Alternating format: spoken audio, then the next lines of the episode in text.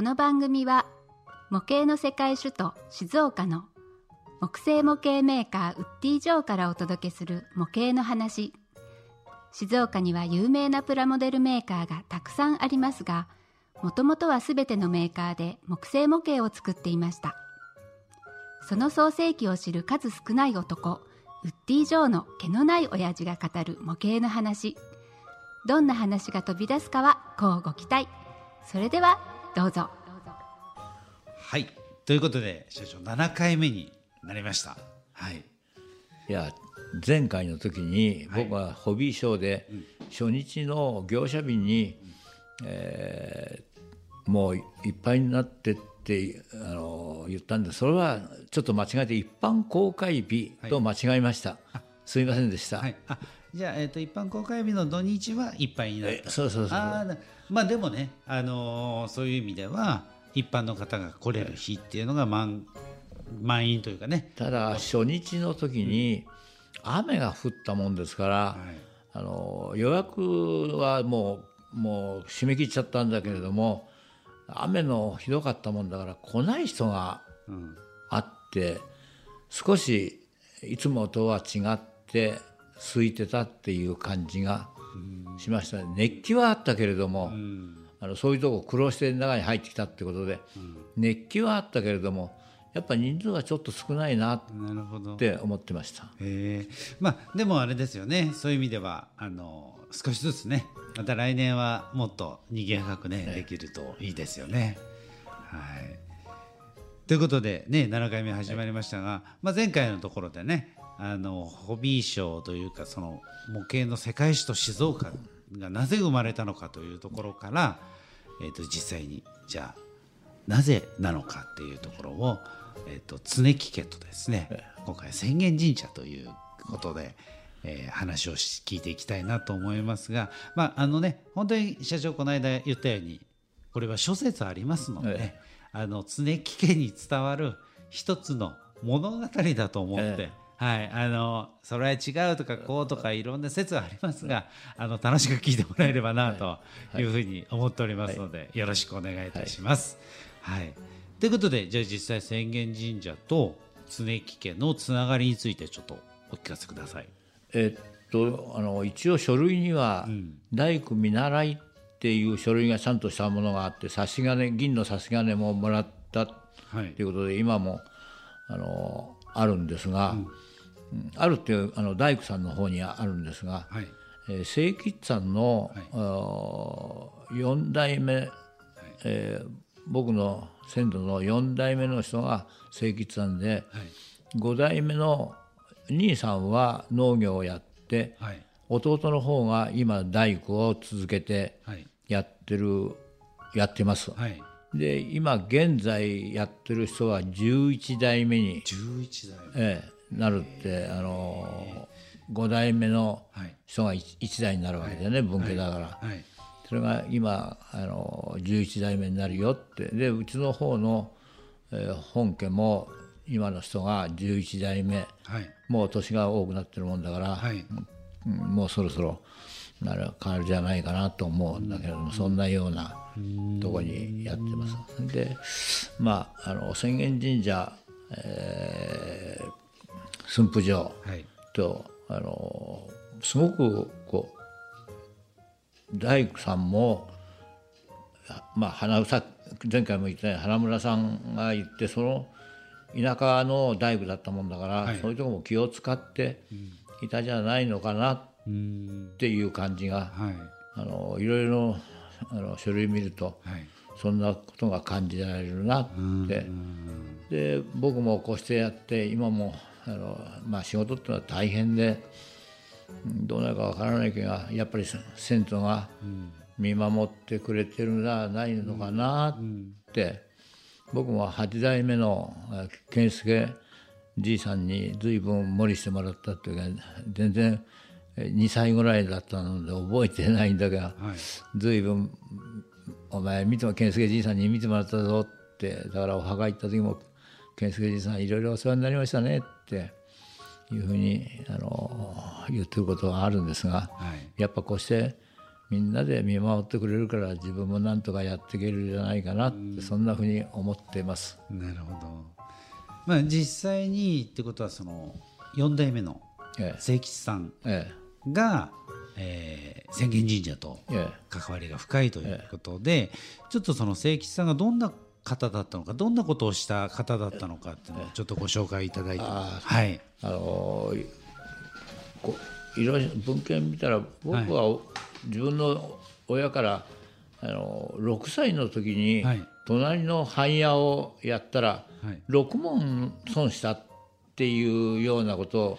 あの聞いたんだけどこれには18歳の時に、はい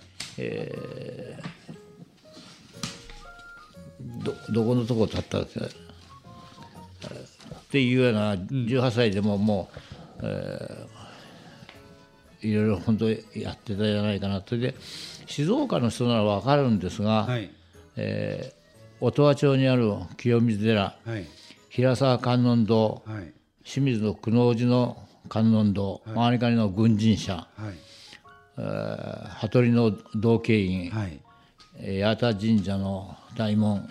など、まああのあっちこっちの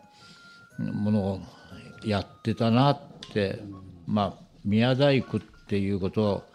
あの今の人もあのすごく一生懸命やっているんだけれども、はい。あの押鹿には、えー大工さんが 2, つ2人2軒あったんですが、はい常木の大工のは全然違うなあーっていうこう建物を見るともうよくわかるっていうぐらいに、ん。えーしっかり作ってうん。ありますね、うちの隣も、えー常木の大工にやってもらったからちょっとあの一般住とか違うこう作り方がしてあるやっぱりそれはずっと長い間の積み重ねで育ってるんじゃないかなってそんなふうに思ってます。だから僕も模型をえ一生懸命やって負けないように、えーなんとかいいものを作りたいなっていつもそのことをみんなに喜んでもらうのを作りたいっていつもそれが、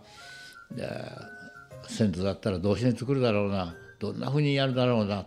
ていうことを考えながら、いつもやってます。えーあの所長あの僕もねその文献を実際にね先ほど見させていただいてあのすごくこの清吉さんの人柄を表しているようなエピソードが3つぐらいえあの書いてあって、その社長がねあの楽しそうにこうお話をしていただいたんですけど、今リスナーの、ね、皆さんにもちょっとその3つのエピソードを紹介してもらってもいいですか？一番大きなのは、あの宣言さんやった時に、はいうん。結局この大工を恥をかかせようっていうことではい。主な柱を短く切って、はい。あのー置い誰かがそうしてやったとこがはい「なんだ!」ってみんながこう「なんだ短いじゃないか」って言ったらその常木清吉さんはん「そうかじゃあ氷炭池にこれを短いのをつけろ」って、えーつけてあのーまあうちの親父から聞いたのは両方からロープを引っ張って叩けって。はい。それでそれを出したらピタッてなったもんだから、はい。みんながびっくりしちゃったって、で種明かしすると、んもうそれを短く切られてたっていうのはあのもうほ清吉さん。は知っててはい前の晩にあのちゃんとしたものを中に入れといて、はい。それを引っ張り出して、はい。それではめたから、ん。あっていうことを裏話には僕は聞いてるんですがあのだから相当ユーモアのあった人じゃないかなって、普通だったら「誰が切っただ!」とかって、あの怒ったりしたらそういうことしないで、えーだからみんなもあっけに捉えてうわーすごい棟梁だなはいってなったんじゃないかなと思ってる。うん。なるほど。そうですね。確かにあのなんでしょう。こう棟梁までね、勤め上げられたような人であればあの自分のやった仕事に誇りもあるでしょうしあの自分は悪くないっていうことを正当性をねえあの主張したいところですがそれをあえてこう表体系を使いながらあの伸ばしてみせたというか、はい、他にも何かありましたよね？えとあの台風のあはい。あの台風の時に、はい。あのその建物をみんな心配して、あの見に来て「なんだ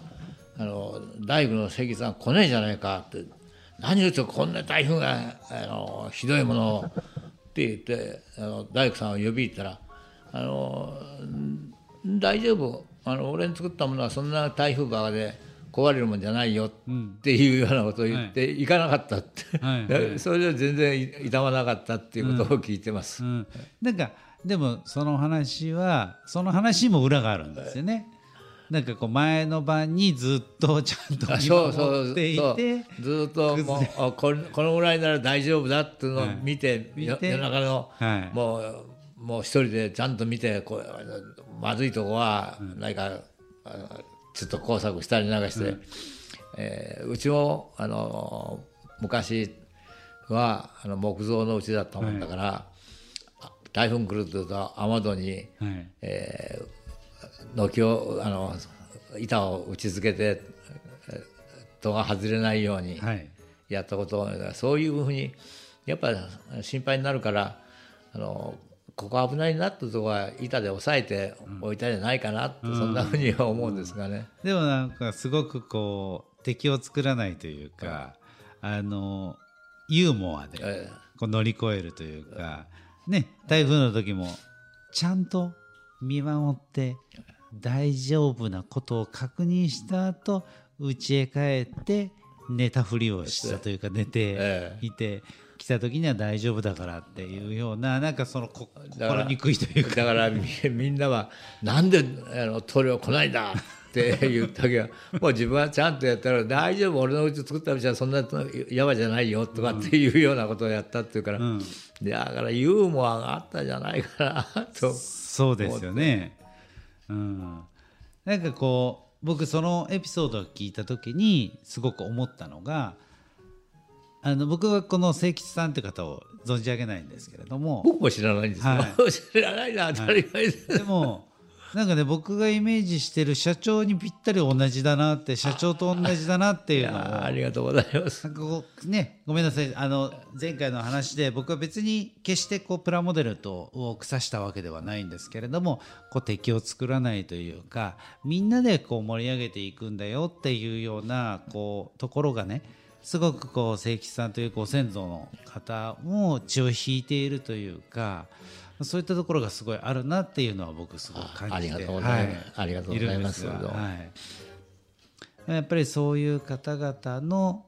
まあが見守ってくれてるというか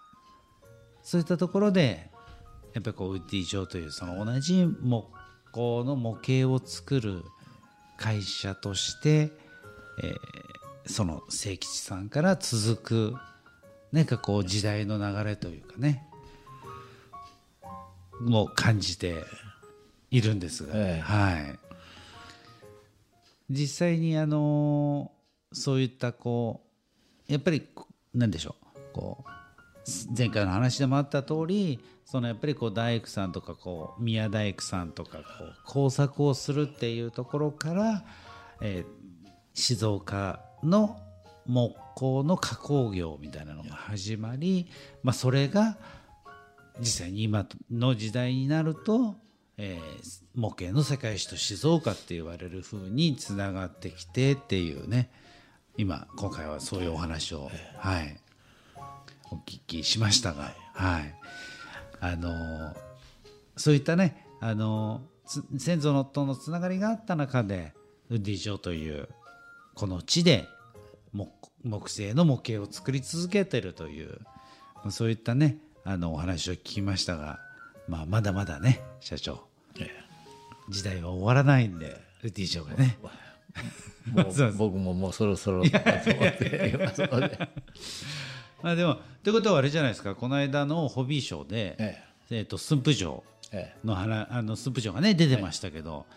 また駿府城には駿府城でそういったつながりがあるということで思い入れがあるんじゃないですか？そうですね。僕はあのこう諸説あの図面がないっていうことは諸説あるもんですから今もそれを一生懸命勉強して本当にあったそれが火事で焼けているもんだから、えー、三回場が焼けてるもんだから前の